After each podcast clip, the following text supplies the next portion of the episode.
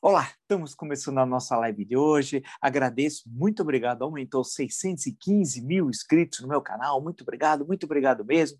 E sempre digo, você que gosta do canal, do conteúdo, das lives, das entrevistas, da perspectiva que nós temos, analítica, crítica, propositiva, sempre na defesa intransigente, sim da Constituição de 1988, indique a uma amiga, um amigo. É fácil, o blog do Vila, Marco Antônio Vila. Diga para ativar as notificações, colocar like no que vocês gostarem e usar como vocês muito bem fazem a página dos comentários. Entrevistas, postamos uma entrevista fantástica com o antropólogo Roberto da Mata? Uma, olha, é, o título é O Estado substituiu a Casa Grande. É uma conversa longa, de uma hora e 11 minutos e 10 segundos, para ser preciso, mas uma conversa muito legal, tantos temas importantes né, sobre a formação do Brasil, a questão da experiência pessoal dele como pesquisador nos Estados Unidos, né, depois a questão, ele conta umas questões da Europa que são muito interessantes, do, da Ásia, depois para tentar entender o Brasil, né, o nosso papel, a importância do estudo, do livro, da ciência, né, né e, puxa vida, é uma entrevista realmente muito legal, muito legal. Assistam que vocês vão gostar. E já temos uma série delas, estamos acabando agora de fazer uns, uns últimos contatos, né, de várias agora, uh, que nós vamos ocupar quinta, sexta, sábado, domingo, já tem coisa para segunda-feira. Sempre com esse sentido, eu fico muito satisfeito com as nossas entrevistas, que qualifica né, a reflexão sobre, sobre o Brasil. Né? Lembro que no Twitter, você pode me seguir pelo Vila Marco Vila, no Instagram, arroba Marco Antônio Vila Oficial, e na plataforma de curso www.cursovila.com.br. Lá vocês encontrarão todas as informações sobre os três cursos que oferecemos, ou seja, História Política das Funções Brasileiras, História e Ditadura Militar no Brasil, que é fascismo. Basta, portanto, acessar www.cursodovila.com.br. Vamos lá, então, né? Claro, assistir a CPI, a CPI teve umas baixarias, o importante é a questão da parte, vamos chamar, administrativa, né? É, do que foi votado, a quebra de sigilo, quilos, é, e por aí foi as convocações, foi muito importante. Isso que valeu inclusive de pessoas que fizeram parte do Ministério Paralelo da Saúde e que serão, tenho certeza, julgados um dia pela justiça brasileira e vão terminar, sim, porque são partícipes da carnificina, do genocídio que nós estamos assistindo. Esse pessoal vai terminar na cadeia. Lembro, ontem até no Jornal da Cultura, voltei a falar sobre isso e aqui nos nossos encontros vocês são testemunha, né? Nós não podemos deixar isso de barato, como se falava antigamente. Então, a primeira parte foi interessante, a sessão fez coisas importantes. Agora, o depoimento do Witzel seria o que foi. Vai esperar o quê? O Witzel é da turma, é da caterva. Se rompeu, brigou lá, porque é briga de quadrilha, né? Porque, convenhamos, ele foi caçado por acho que 10 a 0, né? Lembra a história dele, dele quando morreu lá o, o um bandido lá na ponta do Rio Niterói, salvo engano, ele desce do helicóptero, caminha e dá um pulo como se fosse o Pelé e tal, né? Ridículo, tiro na cabecinha, etc. O que ele fez na campanha eleitoral, tudo isso, né? Portanto, o que ele falou lá foi ridículo, foi muito patético.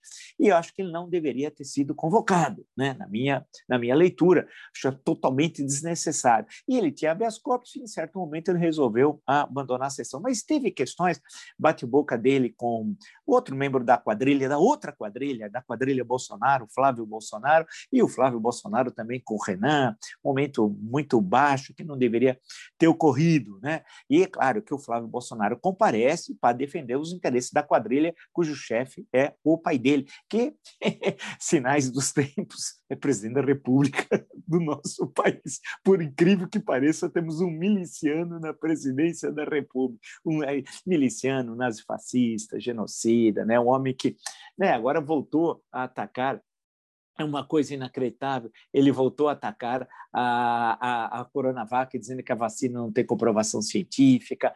Né? Eu estava vendo isso aqui no Globo. É, é coisa assim inacreditável. Né? Ah, ataca a, a, utilização de massa, o distanciamento. Não tem jeito. E nós estamos, nesse mês, vamos atingir a 500 mil mortos. Será que precisa ter o um número para daí as pessoas acordarem? Né?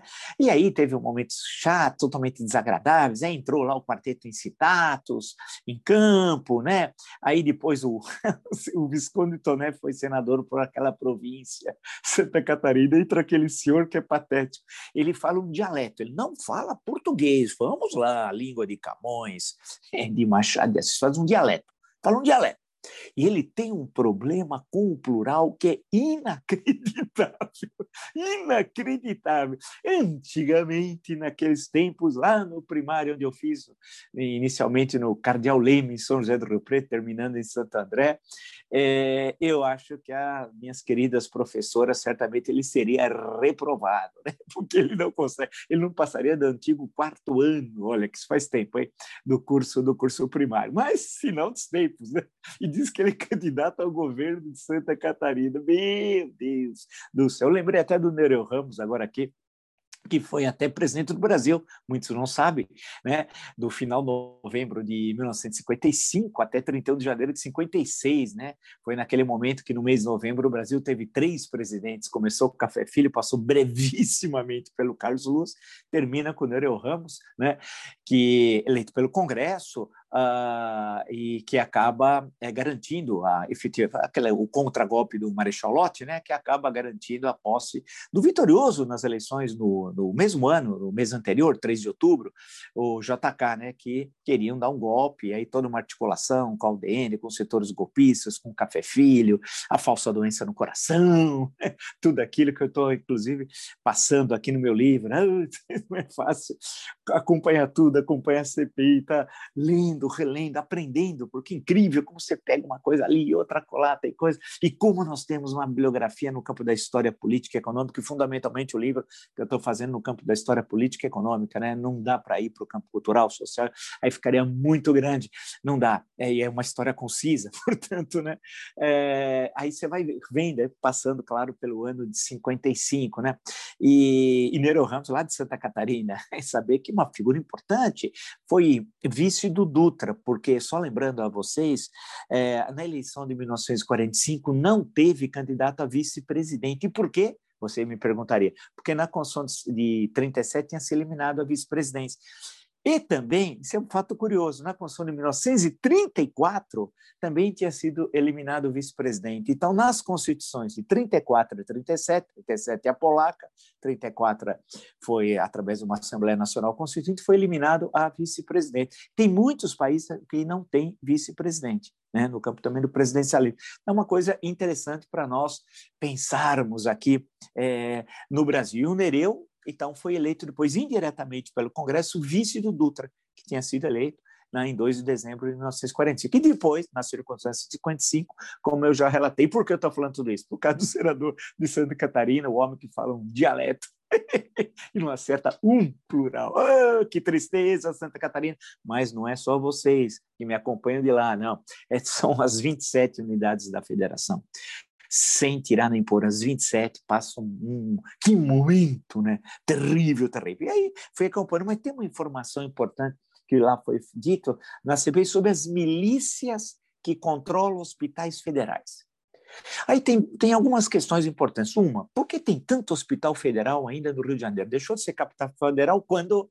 21 de abril de 1960, quando a capital federal foi transferida para Brasília. Poxa vida, é só somente 61 anos, né? É pouca coisa, né? É, e até hoje, e aí? Tantos hospitais federais? Por quê? Primeira pergunta. Segundo, milícias controlando hospitais federais. Isso é gravíssimo. Ele disse que está sendo ameaçado de morte, Witzel, né? Disse, e queria uma sessão secreta para revelar suas informações. Não sei se haverá, digo isso porque depois ele interrompeu o seu depoimento, né? É, e aí acabou é, indo embora. Mas a questão de milícia, aí teve também o bate-boca Flávio Bolsonaro. Provavelmente, Flávio Bolsonaro, miliciano, né? miliciano, ele pode ser que controle também hospitais. Nós vamos, essa CPI vai descobrir coisas, além do que está revelando, já revelou um genocídio, em qualquer momento sério é da história brasileira, não esse, que é, um dos, é o pior momento da história do Brasil republicano, ele já teria estaria fora da presidência. Mas tem, é, pelos crimes de responsabilidade, mas tem o que chamaria-se algum de infração penal comum, né? É, mas tem crimes terríveis aí é de corrupção. É, de corrupção. Bolsonaro é corrupto. Né? A família é uma, é uma família de ladrões. O que, que, é, o, que, que é o, a rachadinha? É roubo, na linguagem mais vulgar. Né? É o peculato, desvio de dinheiro público. Só que eles perceberam que na presidência eles podiam ganhar muito mais. né? Eles estão eu não sei se eles são sócios de milicianos que posso perguntar, tem direito ainda, né? enquanto não tem a ditadura dele, né? do chavismo. É, é, eu posso perguntar se eles não são sócios dessas milícias que controlam, de acordo com o ex-governador, que não é flor que se cheire, muito pelo contrário, mas é da quadrilha, era da quadrilha, romperam, acho que na divisão do Botim. Né? É, aqui está justamente acontecendo no Rio de Janeiro. E isso foi um ponto importante. Isso é uma questão importante e vamos ver o que a CPI que está fazendo. Vale lembrar, hoje eu não gostei, acho que teve uns escorregões e tal, mas está fazendo no conjunto um excelente trabalho excelente trabalho, né? E claro, aí eu, fui, eu passei, passei por, por todo por todo o noticiário, todas as principais questões é, do dia, tal, fui fui é, olhando como de hábito, passa pelos jornais, acompanha, é, é, vi um pouco da, do que estava passando pela TV, olhando Globo, a Folha, Estadão, passo pelos portais, e fiz referência, eu acho isso muito importante, a quebra de sigilo. Estou citando o Estadão. CPI da Covid aprova a quebra de sigilo do Wizard. Esse Wizard deu um pulinho lá nos Estados Unidos. Tu tem. É, vens para cá, volta, porque vai ter que contar aqui direitinho a história de ficar 30 dias sem ter qualquer vínculo formal, sem saber nada de saúde e está decidindo a sorte de, de 213, 14 milhões de brasileiros. É inacreditável. É inacreditável o que o miliciano fez na presidência da República. E esse juiz vai ter, vai ter que contar a história. E aí? E, que, segundo o Estadão, e além de quebrar o sigilo desse indivíduo, desse elemento, e de executivos de farmacêuticas. É, aí vai ter, vai, nós teremos surpresas no campo da corrupção. Não pensa que Bolsonaro mostrava ah, o remedinho, a embalagem da cloroquina, hidroxicloroquina, ivermectina, vitamina D, etc., brincando. Tem grana na história, tem dinheiro na história, né? e muito dinheiro, e vai ser muito, e, e a verdade vai aparecer. A verdade vai aparecer agora. É um tempo difícil, né? mas hoje, até conversando com um amigo, eu lembrei, eu falei: imagina, nós aqui, no. Vai, é, junho, 10 de junho, por aí, 15 de junho, eu lembrei 18 porque quando o De Gaulle faz o discurso na BBC, né? Já tinha fugido para Londres, 18 de junho, que é uma data lá da, da do calendário golista. Ah, imagina, ali, 18 de junho, 17, 16 de junho, nós, em Paris, né? Parece que o mundo tinha acabado, né? Por quê? Tomado pelo exército nazista, depois tem a França de Vichy, tem a França ocupada, a França de Vichy, Espanha franquista, Portugal salazarista, Itália fascista, Alemanha, né, o Reich se expandindo, já tinha ocupado a Polônia, Bélgica, Holanda, Dinamarca, uh, e foi indo, né? E os que na Europa Oriental uh, é, não tinham sido ocupados eram aliados forçados do nazifascismo, ou que concordavam com o nazifascismo, ou com, com o nazismo alemão em especial, era aquele momento. Se olhava, o mundo estava assim, né? Restava a Inglaterra lá, que estava, né? E esses são dias. Eh, o John Lucas tem um livro muito bonito, né? Desse sobre os cinco dias, aqueles cinco dias decisivos, quando Churchill vai assumir como primeiro-ministro, tal. E parecia que o mundo tinha acabado. Você imagina? Ah, falar, pô, agora, agora foi, agora foi. Quatro anos depois, né? De Gaulle estava entrando em Paris. Então, é, a gente tem de falar assim, olha, é difícil, é realmente um momento tenebroso, nunca tanta uma caterva, a idiotia esteve no poder de forma tão dominante como agora, mas amanhã vai ser outro dia, né? É, eu lembrei até do Johnny Alf, do Eu e a Brisa. O inesperado faça uma surpresa. Não vou cantar, pode ficar tranquilo. O inesperado faça uma surpresa. Né? E tem o inesperado também na história. Né? Quem imaginaria que a 14 de março de 1985, tragédia à noite, é, Tancredo Neves teria sido internado e foi, né? E quem assume a presidência, José Sarney, Tancredo morre a 21 de abril do mesmo ano, e a transição vai ser feita por alguém que não era identificado com a oposição, como Tancredo, né? alguém identificado com o Varguizo, foi ministro da Justiça ali no 24 de agosto, na reunião, da, na madrugada de 23 para 24, ele era o ministro da Justiça, jovem ministro da Justiça. Portanto, né, teria ficar até com a caneta do Getúlio Vargas, da Carta Testamento. Bem, indo, segue. Ah, e a transição foi feita por alguém do, da velha ordem, né? Com José Sarney. Né? E aí a história é assim, né? a, a coisa, as coisas acontecem. O Johnny Alf, do clássico Eu a Brisa, tem toda a razão. Isso tem na história também, tem na vida pessoal e tem na história. Então, eu acho que temos isso, que é esse imponderável. Agora, tem questões, quando você passa todo no noticiário, eu até notei aqui, né? É, tem um fato importante, né? que é a Polícia Federal, as verbas do governo que foram para canais bolsonaristas. E isso é importantíssimo, é gente rico, hein? O PT tinha os blogs sujos. O bolsonarismo inventou esse outro sistema. E os caras todos fugiram para os Estados Unidos. Né? Teve um até virou correspondente durante janeiro na invasão do Capitólio. O sujeito que tinha uma autonomia naquele momento histórico, ele queria invadir o Capitólio também. Gente boa, e quem o contrata, melhor ainda. Mas estão investigando tudo isso. Né? Isso é importante. Vamos investigar os canais bolsonaristas, ver essa questão de verbas do governo, como está hoje no jornal, a Polícia Federal, que faz sempre um excelente trabalho. Né? Vamos ver. Vamos ver também, tem um aí que está nervosinho comigo, um, nazi, um nazifascistinha, que é me ameaçando, diz que não sei o que. Calma, mocinho. a verdade vai chegar. Né? Espera um pouquinho, que amanhã vai ser outro dia né? Eu lembro os que apoiavam aqui a ditadura varguista no, em 40, os aliados da Gestapo, tem um livro muito bom, Suástica sobre o Brasil, do Stanley Hilton, né? Que pega esse período. Os aliados da Gestapo, é, vamos ver, agora vamos ver hoje, né? Vamos saltar, estamos em 2021, né? Então, todos assim, tá? Como, você acha que eu vou ter medo, né? Se eu tivesse medo, era em outro momento, não vou ter medo de, é, de nazifascistinha, só porque tem um dinheirinho, acho que pode fazer assédio judicial, pode tirar o cavalo da chuva, viu? E tu és nazifascista, sim, sem tirar nem pôr. Ponto final. Vamos em frente. O Hulk optou por, pelo domingo do Faustão, né? ele estava em dúvida entre ser presidente da República ou ser animador de auditório de domingo. Pô, não dá, né?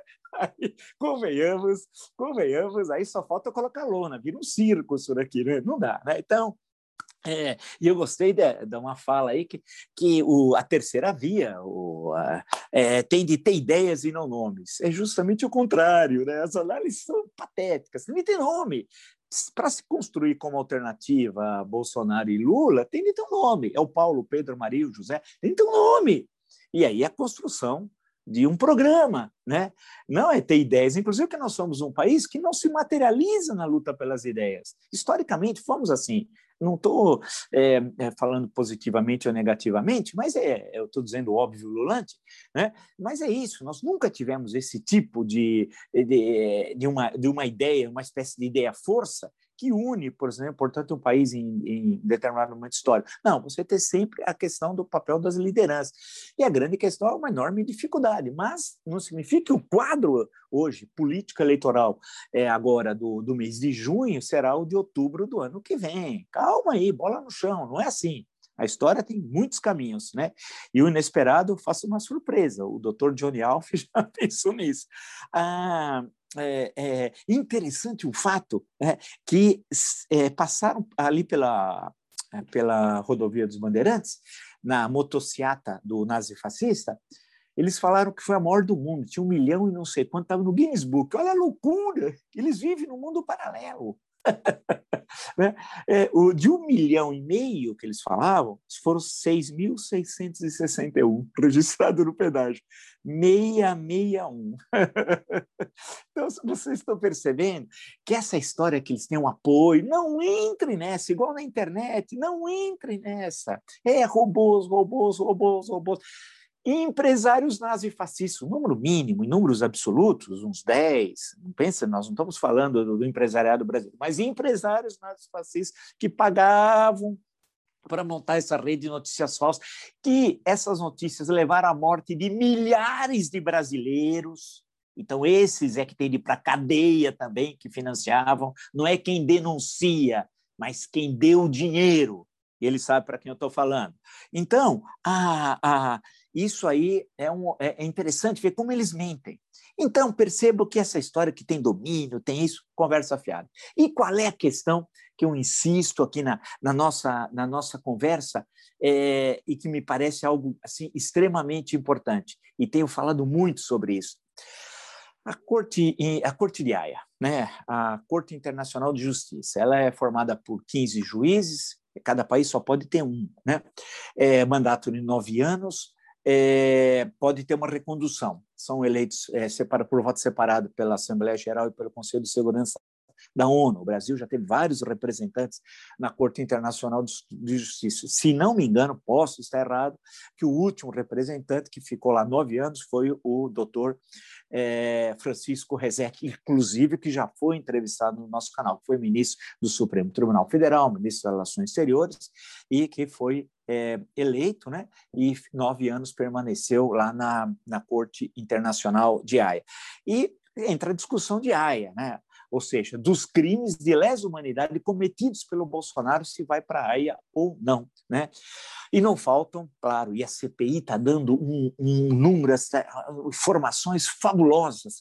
Com os documentos que a CPI levantou até agora, já é mais que suficiente para ele ser acusado por crime de lesa humanidade em Haia. E aí fica a questão: né, da, da, da, da, prisão. Ele vai ser. É, vai ter, tem vários que foram condenados pela corte, é, ditadores, inclusive da, da antiga Iugoslávia, naquela terrível guerra civil. Quem imaginaria né, que a Europa é, passasse pelo que passou com a desagregação da, da, da antiga Iugoslávia? Né? É, nós temos também é, ditadores da África Negra, etc, etc, etc. Bem, eu não sei, eu acho, eu acho, fazendo uma uma avaliação, quer dizer, saindo do achismo, indo para a questão concreta mesmo, que você coloca assim, vai ter denúncia, creio que haverá mesmo denúncia de juristas à Corte Internacional de Justiça, Corte de Haia, né? E, mas eu presumo, e aí me parece, em termos de questão política, de sobrevivência nacional, que eu estou preocupado com a democracia brasileira, que sofre o ataque mais duro desde 1988 né? é o pior ataque, que a democracia ela está sempre em perigo. O doutor Francisco Verfor, numa belíssima entrevista no meu canal também, já diz isso. E é verdade, ele tem toda a razão, o professor Verfor, sobre isso. Mas o ataque mais violento agora, porque ele está paulatinamente solapando as bases do Estado Democrático de Direito e cometeu o maior crime da história do Brasil, que é a morte, estamos atingindo nesse mês, de 500 mil brasileiros. Você pode dizer, mas espera, você não pode dizer que se fosse outro presidente ninguém morreria. Não é verdade, você tem toda a razão.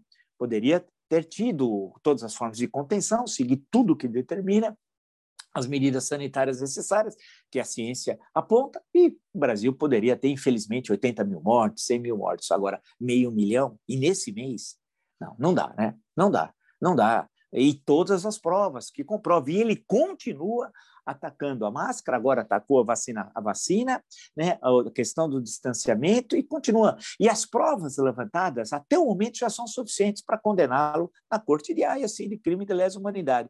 Né? Agora, a questão se coloca antes. Eu, eu acho que a questão para nós aqui no Brasil é antecipar esse processo. E ele sabe que vai para a cadeia. Eu fui o primeiro me desculpe usar a primeira pessoa, é do singular, eu fui o primeiro a apontar a questão da cadeia que ele saberia que ia preso. Lembra quantas vezes eu falei Bangu 8, Bangu 8, Bangu 8? E vocês são testemunhas desde o ano passado.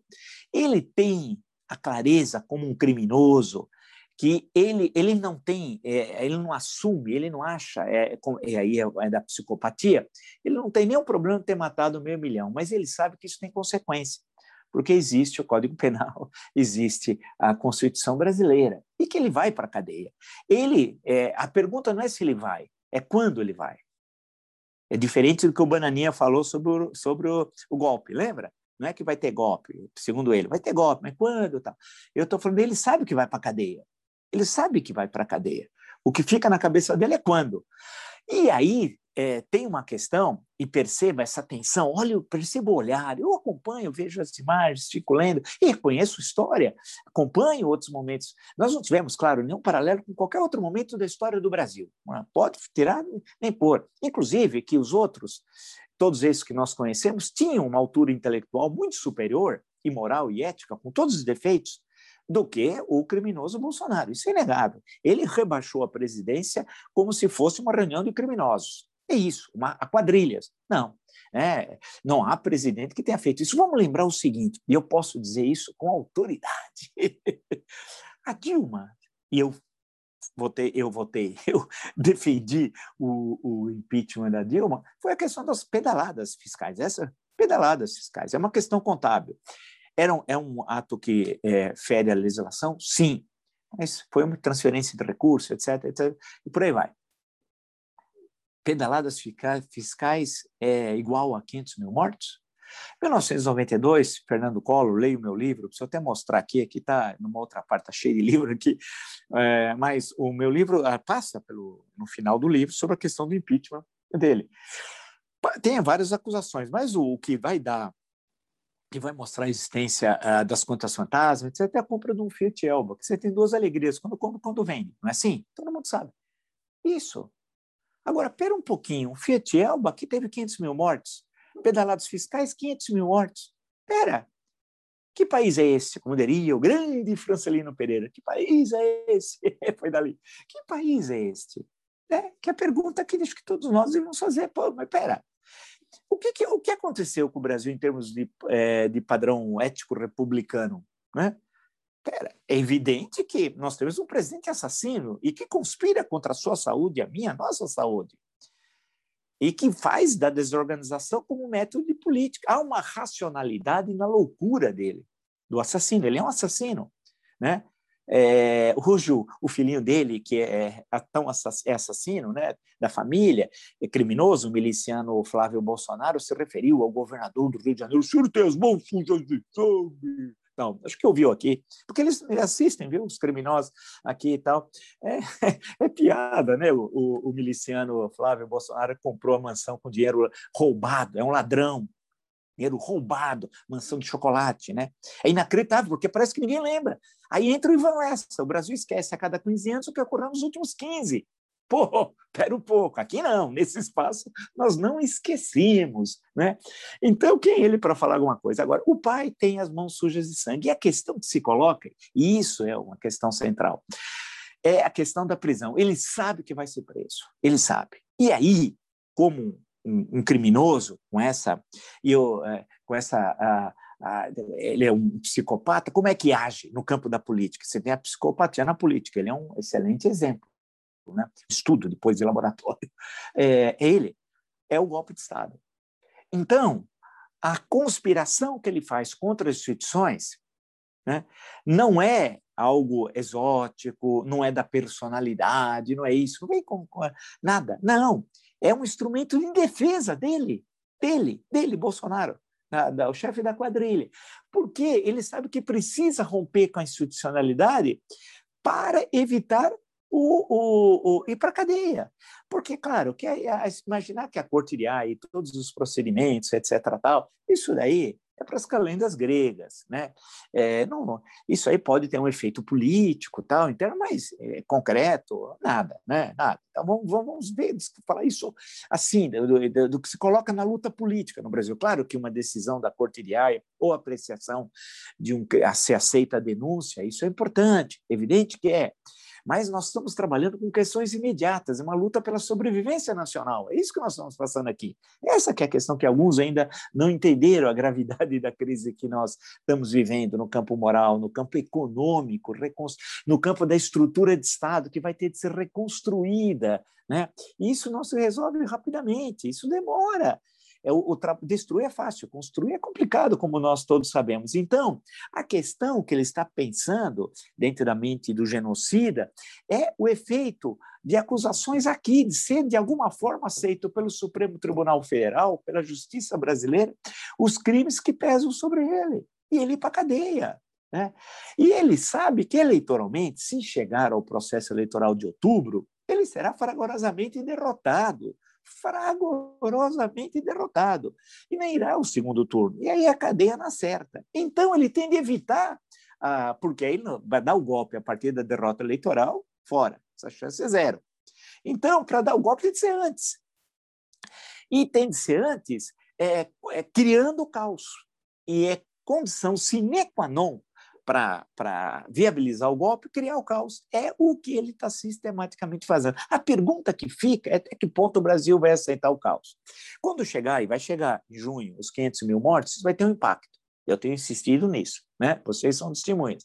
E a partir dali, se ocorrer o que os especialistas estão dizendo, que a média continua subindo, e os números mostram isso, infelizmente, ninguém fala isso, evidentemente, com satisfação, mas com muita tristeza, né? A tensão política vai aumentar. Por outro lado, tem a questão econômica, que está aí, a situação é muito difícil. E um governo que é um caos. E, por outro lado, tem a CPI, que vai revelando a cada dia os crimes da quadrilha, do Ministério Paralelo, de tudo, né? de toda essa conspiração que nós estamos vendo aí. Aí ele vai tentar acionar uh, o que ele imagina que tem um domínio, que é especialmente o Exército. Né? E o Exército tem tudo aquilo, não vou falar hoje, mas daquela minha análise sobre o Exército durante a República, né? a sua intervenção direta na luta política durante um século, aí some a partir de 1990, fica 25 anos, parece que está fora de tudo, reaparece em 2015, 2016, e aí reaparece com tudo aquilo que eu já falei, eu quero retomar essa análise que foi criada aqui depois o pessoal socializa, eu sei, eu leio, eu falo, pô, já vi isso em algum lugar. Mas a questão que ele vai tentar romper, que ele precisa romper com a institucionalidade. Por isso que ele precisa criar a todo momento inimigos, a todo momento inimigos, porque criar inimigos gera tensão, tensão gera mais tensão, tensão, tensão, e desvia do foco, que é o objetivo dele, dos crimes que a CPI está revelando. E a CPI vai precisar de mais 90 dias. Pode registrar porque ela está chegando aproximadamente a cerca de 50 dias, né? são, são é, 90, provavelmente um pouco mais que isso já está, é, não, é, não serão suficientes, né? porque tem muita documentação e é perigoso chamar auxiliares de alguns órgãos do governo para colaborar com os senadores, porque pode ser, e eles já sabem disso, os senadores, que esses auxiliares vão fazer o serviço da quadrilha da, da quadrilha bolsonarista. Portanto, a questão que se coloca hoje para dar um fechamento nesse nosso encontro é Bolsonaro caminha celeremente para o golpe de Estado. E por quê? Porque ele sabe que vai para a cadeia. E vocês que nos acompanham é, a plena consciência que o primeiro local onde a gente vem fazendo essa análise e mostrando uma linha que reforça a cada momento a análise, porque senão, se os fatos não, reforma, não reforçam a análise precedente, para que serve a análise? A gente joga fora. Né? A análise só tem valor se os fatos vão confirmando a análise que você fez. Evidentemente, você não faz é, pós-factum, né? análise, falando, olha, vai acontecer tal coisa, mas pós-factum, é. por isso que no campo da história, você precisa estar muito cuidado ao, ao, quando você faz um corte analítico, porque você sabe o que ocorreu, mas os atores políticos não sabem, naquele momento histórico. Então, precisa tomar muito cuidado, né? E tem toda aquela discussão que passa por várias leituras, entre outras, a discussão sobre o anacronismo no campo da história. Então, a, a análise, ela tem valor por isso. Por isso que esse espaço, as análises que nós fizemos, é, elas, os fatos né, acabaram confirmando. E registrem também em relação ao criminoso, ao miliciano que está na presença da República, que o caminho vai ser esse. esse é, é o caminho de desmoralizar as instituições, né, rasgar a Constituição, tentar um golpe de Estado para não, não ir para a cadeia. É isso, é, é, isso que está na cabeça do miliciano, Jair Bolsonaro, que de Messias não tem nada, muito pelo contrário, não é o esperado ungido. Ele pode ter de Asmodeu, etc. Agora, de Messias, não. Se você gostou dessa e de tantas outras lives no meu canal e está entre os 615 mil inscritos, muito obrigado, muito obrigado mesmo. Indica uma amiga, um amigo. Eu faço blog do Vila, Marco Antônio Vila. Diga para ativar as notificações, colocar like no que vocês gostarem usar, como vocês muito bem fazem, a página dos comentários. Temos as entrevistas, a última postada o professor doutor antropólogo, grande antropólogo, né? o Roberto da Mata, o Estado substituiu a Casa Grande. Esse é o título, e é uma conversa longa, de uma hora e onze minutos. Se vocês falarem, ah, não dá para ver de uma vez só, vê até uma parte, para quando no, alguma pergunta e depois continue assistindo. É muito bom. É uma análise de alguém que tem uma produção no, no campo da antropologia de mais de meio século muito boa, tem muitas questões e reflexões. O antropólogo sempre tem um olhar muito original. Né? Lembro que no Twitter vocês podem me seguir pelo Vila Marco Vila, no Instagram pelo arroba Marco Antônio Vila Oficial e na plataforma de curso www.cursovila.com.br. Lá vocês encontram todas as informações sobre os três cursos que estamos oferecendo, ou seja, História Política das Funções Brasileiras, História Ditadura Militar no Brasil, que é fascismo. Basta, portanto, acessar www.cursodovila.com.br. Nos encontramos amanhã. Até!